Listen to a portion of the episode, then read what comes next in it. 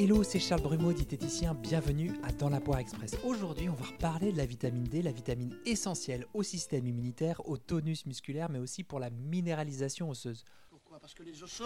Arrête Et si je t'emmerde, tu le dis, hein Écoute pas, tu as l'air complètement inattentif. On avait vu il y a deux semaines que c'était un peu compliqué de ne compter que sur l'alimentation, à moins d'avoir un sérieux penchant pour l'huile de foie de morue chaque jour, ce qui n'est pas mon cas. Déjà, avant de se complimenter, faut savoir si on en manque. Pour ça, hop, dosage sanguin prescrit par le médecin pour rechercher cette fameuse 25 hydroxyvitamine D dans le sérum qui sera un bon marqueur de votre stock de vitamine D. Au passage, il peut être aussi intéressant de faire doser votre statut en cholestérol, logique parce que la vitamine D est activée grâce aux rayons du soleil, ok, mais à partir d'un dérivé du cholestérol. Alors les valeurs souhaitables se situent entre 30 nanogrammes par millilitre et 80 nanogrammes par millilitre. Vous êtes en déficit si votre taux de vitamine D est situé entre 10 et 20 nanogrammes par millilitre. Vous êtes en carence de vitamine D si votre taux est inférieur à 10 nanogrammes par millilitre. Et ensuite, on choisit son complément alimentaire et on le prend pendant toute la période hivernale, voire plus si vous êtes une personne âgée. Là, je ne vais pas vous donner de marque, mais ce qu'il faut savoir, c'est qu'il y a deux formes de vitamine D. La D2 qui est produite par les végétaux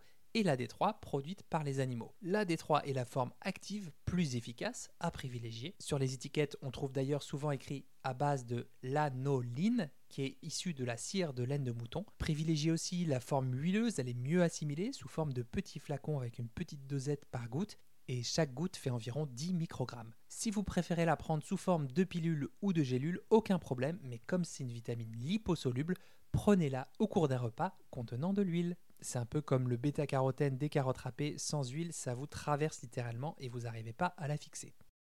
Voilà, si vous avez des questions, sachez que j'ai écrit un article complet sur la vitamine D sur mon blog www.charlesbrumeau.com. Et puis ce podcast, vous l'écoutez sur une appli ou une plateforme d'écoute. Alors pour me soutenir, c'est gratuit, il suffit de le partager ou d'en parler autour de vous. Bon appétit de vivre et à très vite pour un nouvel épisode de Dans la Poire Express.